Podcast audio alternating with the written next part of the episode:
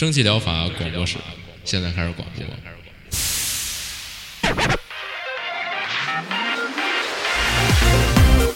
百无一漏萃取最新精品游戏，一游即知，化解日常生活压力。聊尖儿的，聊缺的，就聊你们等着听的。蒸汽疗法让游戏成为您生活的良方。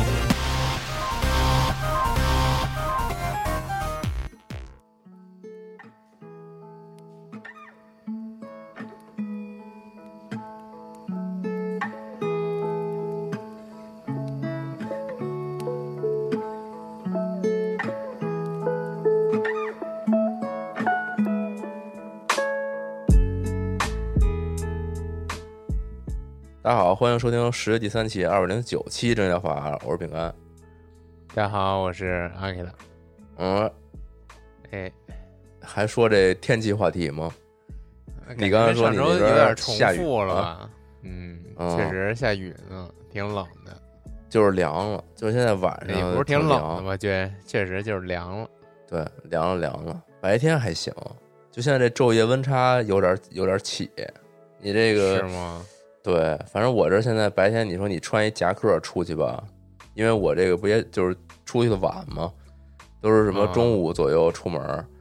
然后就有点热，然后但是晚上你能。穿一个夹克出门就已经挺感觉挺冷的了。呃，我是白天出门都短袖短裤呢。啊，还短袖短裤呢，这都已经嗯快十一月了嗯，是啊 二十六七度呢，还啊，那还行啊。我们这儿现在晚上就十几度了，感觉还有点凉。啊主要其实还是为了晚上回家别凉着。嗯，行吧，那就开始这周吧。主要是这周没什么内容啊，这周赶上那个啊但是新品节，啊，对那也没什么内容。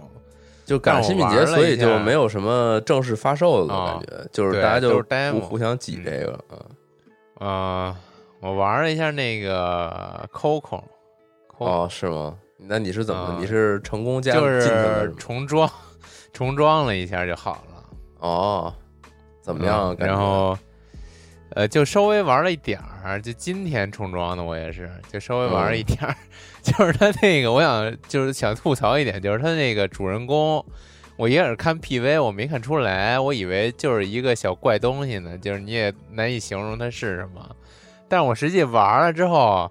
我发现他这主人公是一蟑螂。啊，啊，不是，他就是就是感觉就是以蟑螂为原型儿吧，就是他一开始刚诞生出来，就是跟一个那正面是给我一正面，就跟一那种小小英雄似的，就是那种我以为后边是一披风呢，然后那个前面好像戴一头盔什么的，就是那种人形生物吧，你可以，但是我可以操作它开始。然后我我让他一转身儿，我发现他后边是那不是披风，那就是一个蟑螂的两个翅膀，只不过它是那种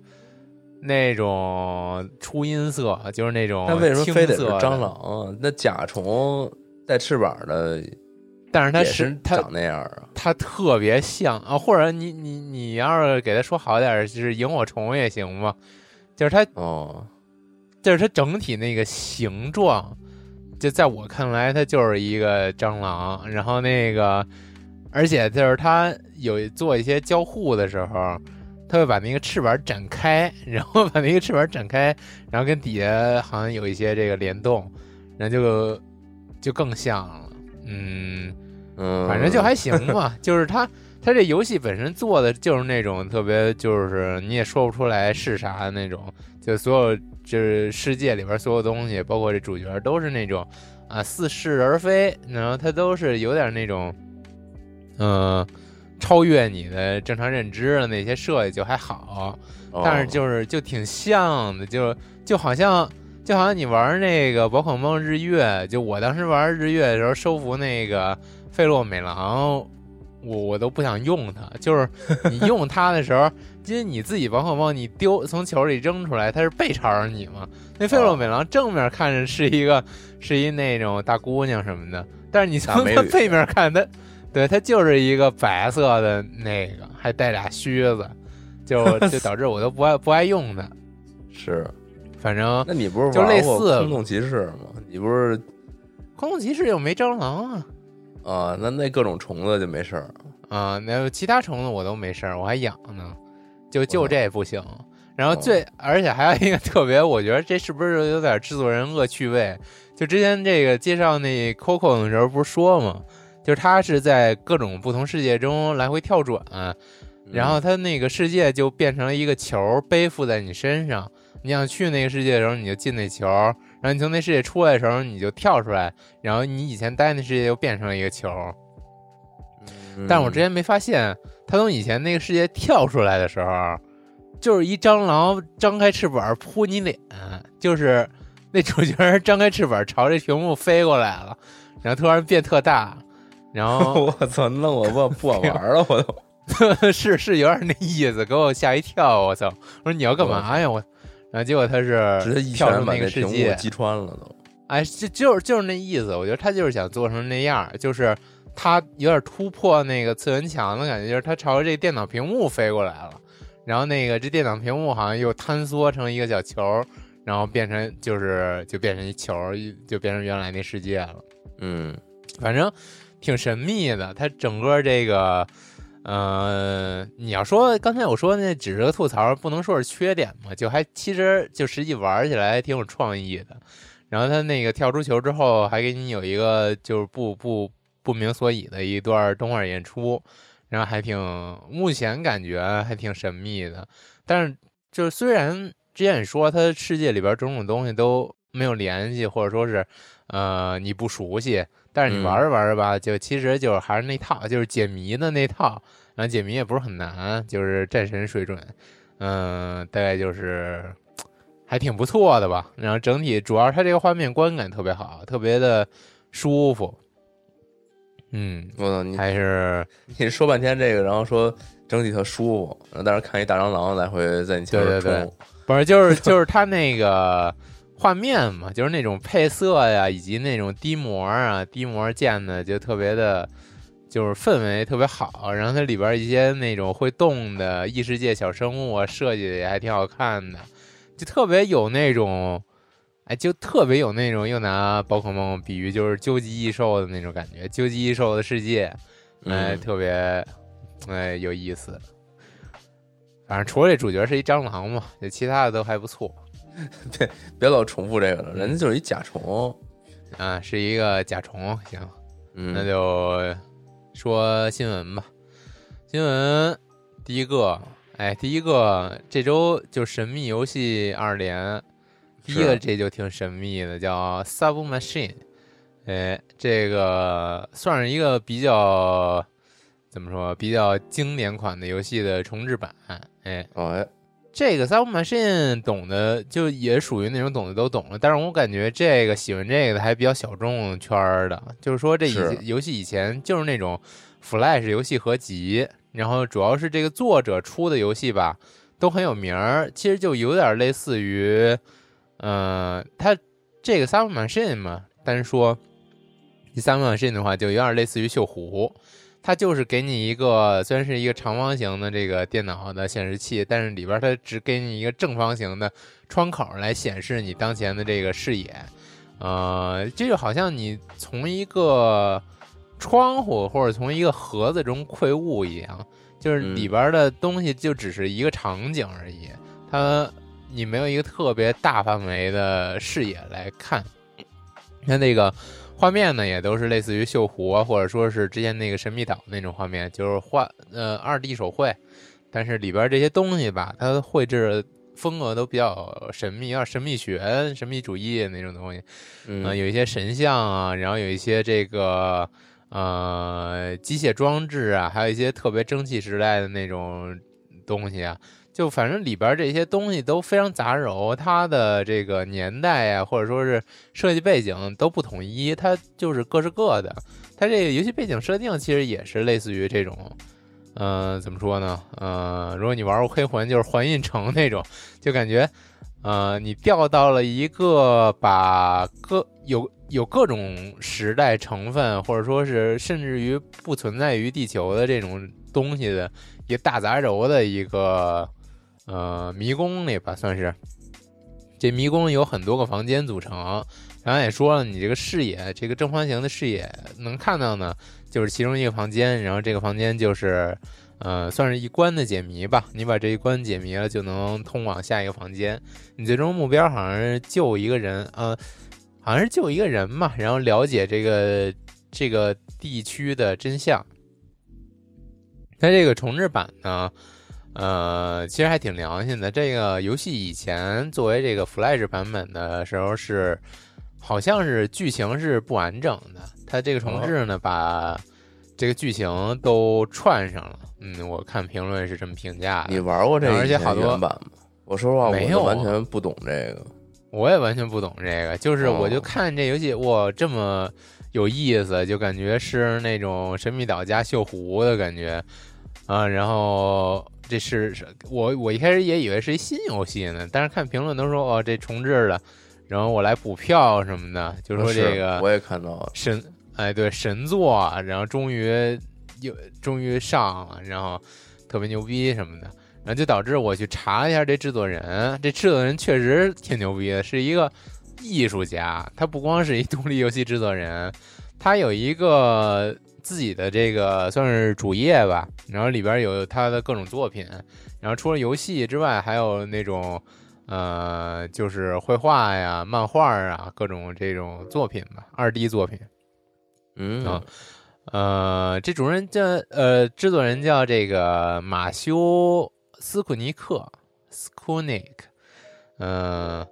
就到时候可以就感兴趣，大家可以去查查他个人主页，还挺有意思的，里边有各种各样，包括他早年单独一座一座上的那些 Flash 小游戏，其实有很多部。然后这个不光这个 Summer Machine，以前有那种好像就是。比如说，他有找那个林地小矮人儿，呃，花园小矮人儿，然后还有哦什么？他出了一系列，就是说什么，呃，Where is 二零二零？就是两千呃，二零二零年在哪儿？然后二零二一年在哪儿？二零二二年在哪儿？就这么一系列找年份的，就特别的神秘。他这些游戏都感觉算是挺有创意的一个制作人吧。啊，值得一提就是之前在节目里也说过，那个《片海异乡》也是他做的。然后如果你还记得的话，那《片海异乡》的画面风格也非常独特，都是那种比较偏二 D 手绘，然后更像是每一幅每帧每帧的画面，更像是一个那种算是绘画作品的那种感觉了。嗯嗯，它这个三位身影虽然虽然就是没有片海的异乡那么精致吧，它毕竟是一个早年的想法的一个重置。嗯、那片海异乡是完全新作，毕竟，嗯、但是它这重置，我觉得相比之下更有味道，嗯，嗯特别有就是那种锈湖的那种感觉吧。是反正喜欢的是这个一定要来看看。黑黑暗肮脏手绘对对对。对对，里边儿就这种种种的这种解谜装置都特别的吸引人，嗯，我还挺喜欢的。嗯，那就下一个吧。嗯，下一个也还行，叫 Midnight Girl，对，午夜这其实应女该上周的，是吗？对，但是时间来看啊十月六号。上周我看见这个了，后来觉得一般。哦哦，确实，呃，上周我竟然没看见，主要它这个画面挺好的，它这个游戏的背景设定也好，画面风格也好，就是算是是设定的是在六十年代的法国，一九六零年代的法国嗯巴黎，啊、那个年代就算是一个这个人类刚刚步入摩登时代嘛，然后种种就是那种，就是如果你更直观的印象就是那种呃海外的黑白电影刚刚开始向彩色电影过渡的那么一个时期啊，然后这个整个游戏里边的美术设定呢，大概就是那个时期的风格。嗯哼，你稍微会有一些呃比较现代的呃工具，然后像这种呃手电筒啊，然后 就想起那个什么家用电器手电筒，手电筒，然后那三大件儿，小小球呃对球面电视那种小小摩托车呀，就有一些那种东西。呃，但是你主要的手段呢，还是比较老派的手段。刚才忘了介绍了，这个主角是一个大盗吧？呃，或者说小偷吧，不能叫大盗，有点大了。嗯，他就是一个生活在巴黎的比较社会底层的一个小偷啊，但是因为什么一次偷窃失败入狱了，嗯然后在这个监狱里边儿结识了好像自己的爱包或者是导师吧，然后两人越狱之后说要结伴去偷取这个这个一个价值连城的大钻石的这这意思，嗯然后你就跟你的爱包穿梭于法国巴黎的街头巷尾，然后看这里边儿。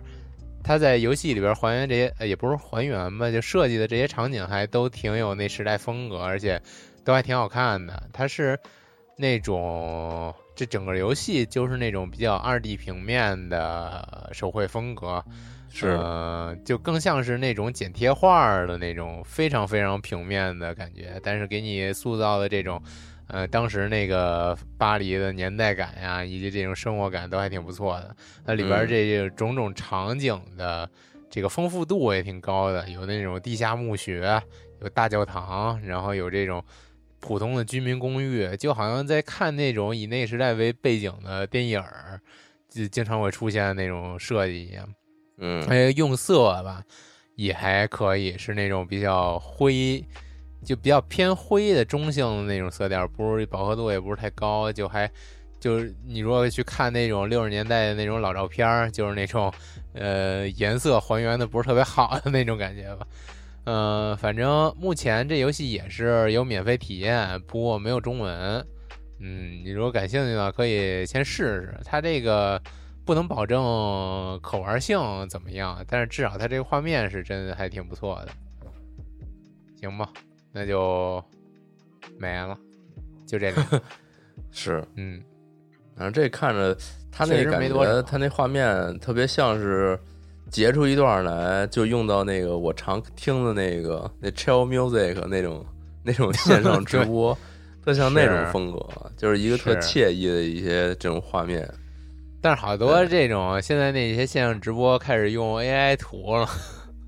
哦，是吗？反正我我啊听着那几个电台放，他一直都是那小浣熊嘛，嗯就一小浣熊在那儿看书，在那儿溜溜溜大街什么的，就是小浣熊俱乐部。嗯，小万能。行吧，那到我这边吧，我这边也没几个。好，第一个叫这个 Space Wreck，这个太空汽船，哎，太空沉船。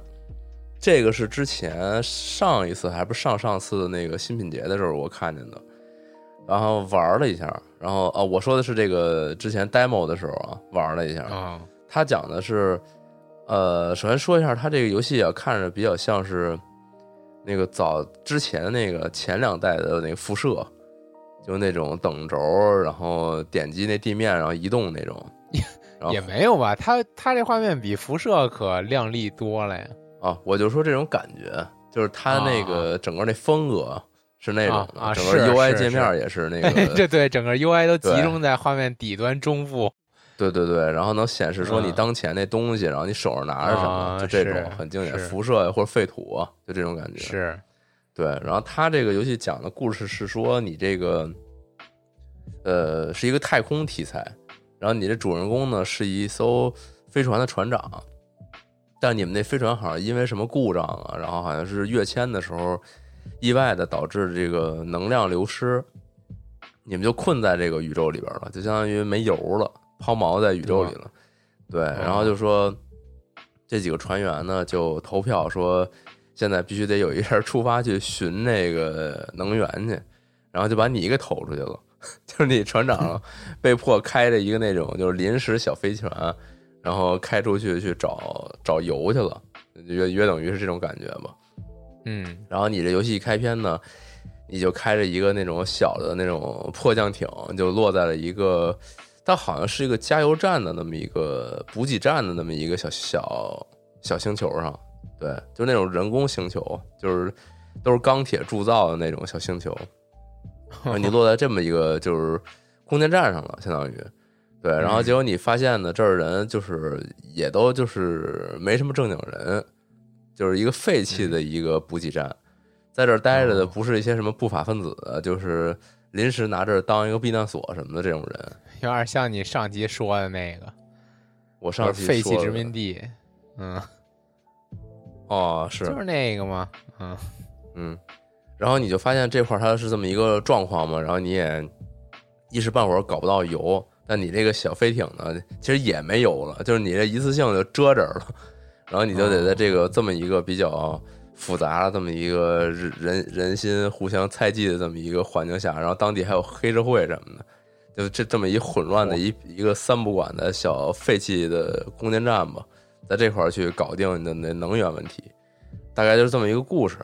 然后它玩起来其实也比较像那个废土和那个早年辐射，就是你其实也不是说什么事儿都要干架，就它这里边干架其实不多，就你是通过你的那个，呃，你你自己出生的时候会选一些属性点儿嘛，比如说你的什么魅力啊、智识、智力啊，然后还有这个体格什么的。如果你是愿意走这个嘴炮流呢，你也可以跟人聊，然后通过这个扔骰子检定啊，去跟人家去协商一些事儿什么这种感觉。当然，你也可以打，然后你就进入一个类似那种辐射那种回合制那那种感觉，就在那边儿就是去打，用你手上的一些武器什么的。对，但是但是我感觉它不是一个鼓励你作战的这么一个游戏，因为武器也不丰富。对，然后敌人敌人，你想他都是他有一些当地的这个地头蛇黑社会，那人家武装都是很很精良的，你很难跟人打。对，哦，反正就是有一些巧思在里边吧。你可以，比如说它这里边就非常细，比如说你连什么天花板啊、地板啊什么的，你都能互动。有的时候甚至你把那个地板给撬开，你直接去到下一层了。就你，哦你可能 你可能需要跟这个本来有一守门的说你不行，你必须得让那什么我们当地的老板同意你，你才能去。然后结果结果你自己把一个地方这个地板给卸了，然后你直接下到下一层了，这这都有可能。对，就挺自由的。你包括像他们那个开发组在他那个推特上面置顶的一条，就是我感觉是他们开发组对这对这个设计是非常情有独钟。就是说，你解决问题有以下几种方案，但你总是多了一种方案。那这方案是什么呢？就是你一旦跟人说不明白了，你就一脚把他从从他那个空间站甲板上踹飞，因为你们这是一空间站，是低重力环境，他就飞到宇宙中了。就是那人就啊，就飞了啊，直接给还没个踹飞了。招儿，嗯，对，但他有的地方就是相当于那种就是工作平台什么的，就是你人都穿着宇航服在那块儿，你可以一脚把人踹飞啊。反正就是那种挺灵活的，挺那种代入感很强的那种 RPG，嗯，嗯，就还挺不错的。嗯，而且里边像是它不同阵营，你去帮谁不帮谁，然后他们也会向你示好，然后和你组成同盟什么之类的。有，对，就还挺好的。但是很可惜，就是没有汉化，没有中文。我当时玩英文也是大段大段字儿，就说实话只玩了个开头。嗯，那 demo 估计也就只有个开头。嗯然后下一个，下一个叫这个 South Sea Chronicle 沿海编年史。哎，哦。这个先说一下，它这个开发商叫叫这个 Die Good Fabric，哎，这个制作开发组，他是之前做那个叫 Mutazim 这么那那么那个游戏的一个开发商，大家可能就是有点印象不深了，大概给你嗯。回想一下，就是他那个游戏是一个画风很很古怪，然后主人公是一个小姑娘。她那故事讲的是说，她接到这个邮件，说她爷爷在故乡生病了，然后她就回去照顾她爷爷。结果她发现她故乡是一个就是，就故乡的这些居民们都是一些变异生物，就是变得非常不，它不是那种很恶心的变异生物，它是那种就是天马行空的，就是五花八门的变异生物。有的有的人变成什么小猫娘了，然后有的人变成一些那种 就是大萌撞绿人儿了什么之类的，感觉就各种各样的。感觉还挺克的，我操！呃，就就挺可爱的，就他那个画风是那种就是挺写嗯意的那种画风。就这设定感觉还挺克，对，就是他这故乡的这些普通人类都变了。对，嗯反正就就就那么一个呃，之前我在节目里也介绍过，反正就那种挺清新、挺舒适的那种游戏。哦，就是你跟这些人就是去去聊嘛，然后去感受你家乡的一些事儿，还要照顾爷爷什么的，来了就就别走这些东西。嗯 对，嗨，最后你也都变了。嗯，对，然后这次这个他画风依旧啊，我我来到这块儿看到这个画风的时候，我就感觉非常眼熟，就这种歪歪扭扭的，然后感觉就是有点涂鸦那种感觉的这种这种风格。然后嗯看了一下才知道啊，确实确实是那个组又做了一个新的。对，然后这次他这个叫这个沿海编年史嘛，然后他这个故事啊说的也是一个就是洪水泛滥之后的这么一个世界，就是已经没有传统对，又又是这个啊，已经没有传统的大陆了。然后剩下的一些这种幸存者呢，就居住在一些这种，比如说像什么山顶啊，就山顶实际现在就是一个小岛嘛，嗯，对。然后还有像是一些什么呃一些遗迹，比如说一些高塔呀什么的。然后还有一些就是诸如一些现代造物，比如说有一个巨大的船搁浅在那么一个什么地方了，然后它就形成了一个岛，对。嗯，然后就类似这种东西，它就变成了一一堆就是各种岛，然后主人公一行人呢也是就是驾驶着一艘船，但是他在这个故事一开始呢，他们这个船长就被掳走了，然后船也给扣了，然后这一这一帮人呢就是也是稀奇稀奇古怪的一帮人，然后各各有自己的这个才能，然后就利用大家的这些能力呢，就是去解决这个事件，救回船长，然后以及去了解这个世界的一些背后的故事。哎，大概就这么一个玩法。你这个控制的就是控制你这一艘船，然后大家就是各怀自己的才能嘛。有就是，但他这个就是很特别的天马行空，就是看他这游戏里介绍，能大大概感受到，就他们不是一个完全以一个就是水手船员各司其职这种感觉。就有的人看起来像是一个那种就是大商人似的，就是然后有的人看起来又非常的嗯古怪，就是就他是那种就是感觉就是社会分工不不同的啊这种，就是幸存下来那些人组成了一个船团的感觉。对对，就是啥人都有，就是你这感觉吧，就有点像《海贼王》这主人团主主人公团队似的。他们也说实话，有的人 不是一个就是船上该有的职能嘛，但是他是一个音乐家什么维持在这个就是对，就他是在嗯这个世界里边各种就在社会里边就五花八门的能人这种感觉。对，擅长的东西也不一样，因为他们也哦其实感觉这设定，我第一个想的是那个《Adventure Time》里边那个男主他妈那那那边那些人，啊，就是也是我都有点忘了，就是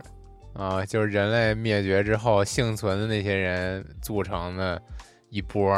生活在一小岛上。哦，好像有点印象，反正反正就是嗯就是都是一些很有才华的人，对。然后他这个故事呢，其实推进就是说，你驾驶你这个小船儿，游历于你这个各种奇稀奇古怪的这个岛屿或这个聚集点儿、聚落里边儿之间吧，就在这来回来去探索。然后呢，你每次上到岛上呢，你也可以选择就是哪些人上岛，因为他每个人的这个能力不同，应对情况的这个解决办法也不同，你能感受到的嗯故事呢，就会有有一些差差异吧。对，对，大概这么一个感觉。反正还是一如既往的，就是这种，就是聊聊天儿、看看景儿，非常舒适，然后去再嗯探索一下。而且他这次还好像还涉及到一些，因为它是沉没了嘛，就是淹没了大大地了嘛。它其实这个水下呀，也好像也有一些内容。对，但这个就是光是看，光是看商店页面，反正是看不太出来了。就这么一个，还挺不错的。嗯是毕竟这个开发商他之前做那个也比较有人气吧，他这次这个看起来就是刚上，刚上可能还没啥人评价，到时候回回头可以再看看。嗯嗯然后再下一个，再下来是一沙雕啊，叫 Roll Me Home，滚我回家啊，把我这个滚回家。嗯对，这这就是一个超终极版的那个帮班尼特福迪攻克难关，玩，就是 没腿玩锤子。他这个是嗯你只剩一脑袋了。对他这讲的是说这主人公啊，说说这个好像有一天出门，然后意外间呢，他发现就只剩一脑袋了。就是说，但是他还是很想太突回家。然了吧？啊对，说好像是怎么着来着？这个哦，好像是出去偷腥去了，然后 然后然后好像也不是怎么着，就是发生意外。但是但是你还活着呢，对，这脑袋还活着呢，哦然后这脑袋就想回家。对，然后你这个玩家呢，就相当于控制他这脑袋，就是叽里滚蛋的往回家走。你想一个脑袋在地上滚嘛？它这脑袋它并不是圆的，它不是一鸡蛋，它它是它有这个，它这个反正有这个不规则形状嘛。但是所以你在地上滚的时候呢，也没那么简单，它不一定能滚出特别好的轨迹来。啊，嗯你一路上就是克服各种这个坎儿，可能就通过这各种各种角度吧，刁钻去往上滚，你还不能掉。就是我就光听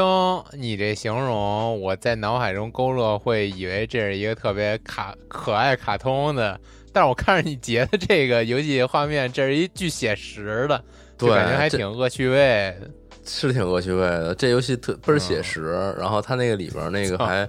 整个环境还是那种就是脏兮兮的感觉，就是是你脑袋跟经经常跟什么泥坑里边滚，就倍儿倍儿倍儿惨。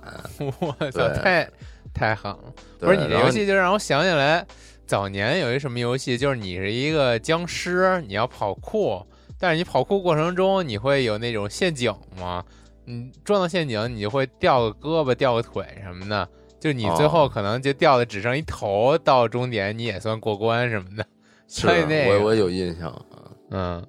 对，然后这个就是说，反正就确实挺恶趣味的。它中间还会遇到什么，你碰见别的这个居民了，然后他看你脑袋过来，还吓得跑什么的，就是 对，嗯就啊，就就就跑了啊。然后，然后你好像还能碰见一些小动物什么的，不同小动物对你的这个对你的态度也会不太一样。反正就给你吃。对，可能碰见一狗就给你吃了。哦，对，反正就是比较恶趣味吧。碰一脑袋地上滚，还走着写实的往外是流水儿什么的。嗯是，然后最后一个，最后一个是这个，哎，是青宇这个汉化发行的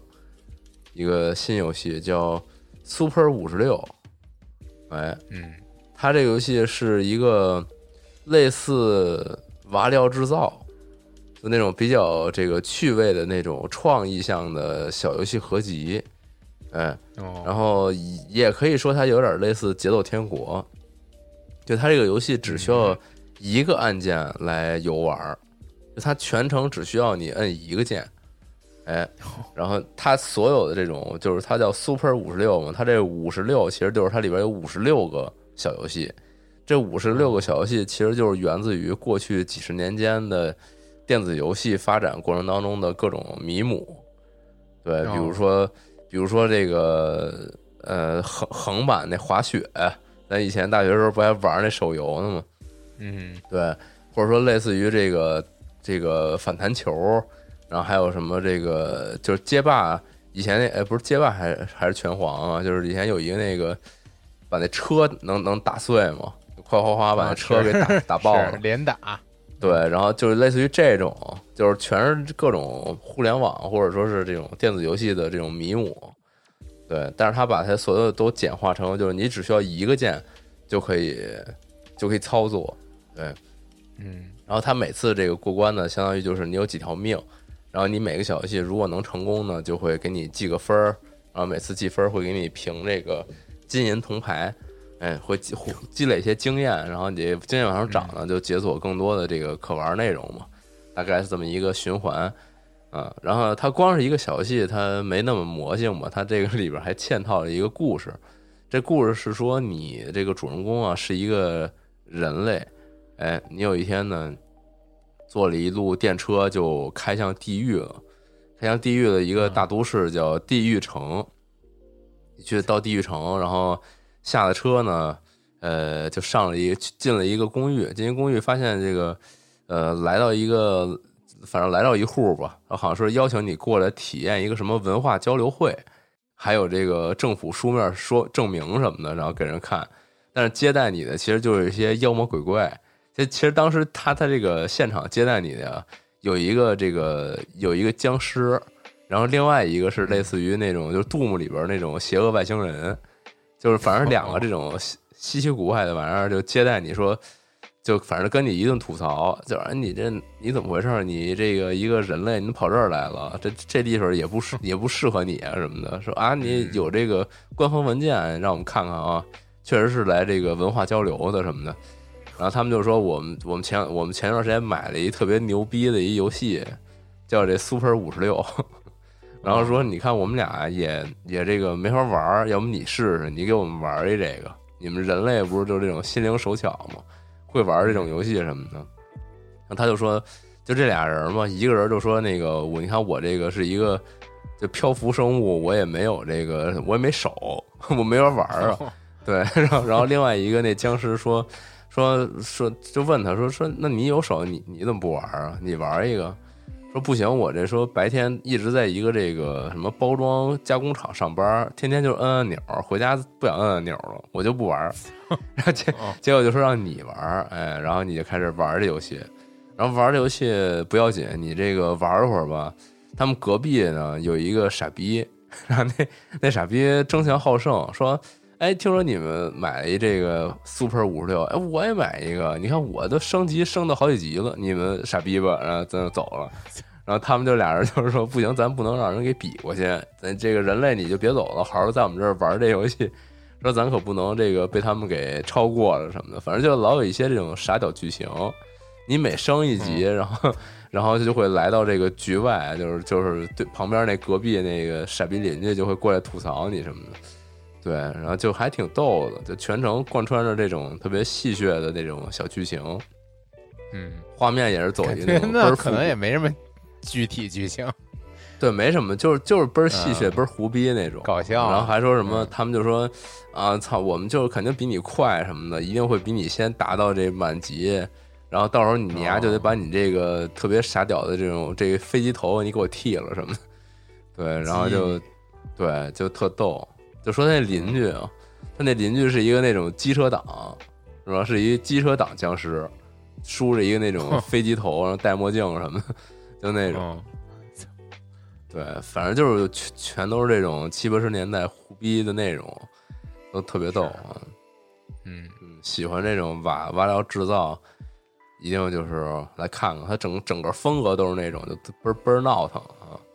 嗯，这还挺好的。这周这周在办公室测我们那新一届那游戏开发者活动的游戏来着，还确实有一挺好玩的。推荐大家可以开发啊！你们要这个发行的东西，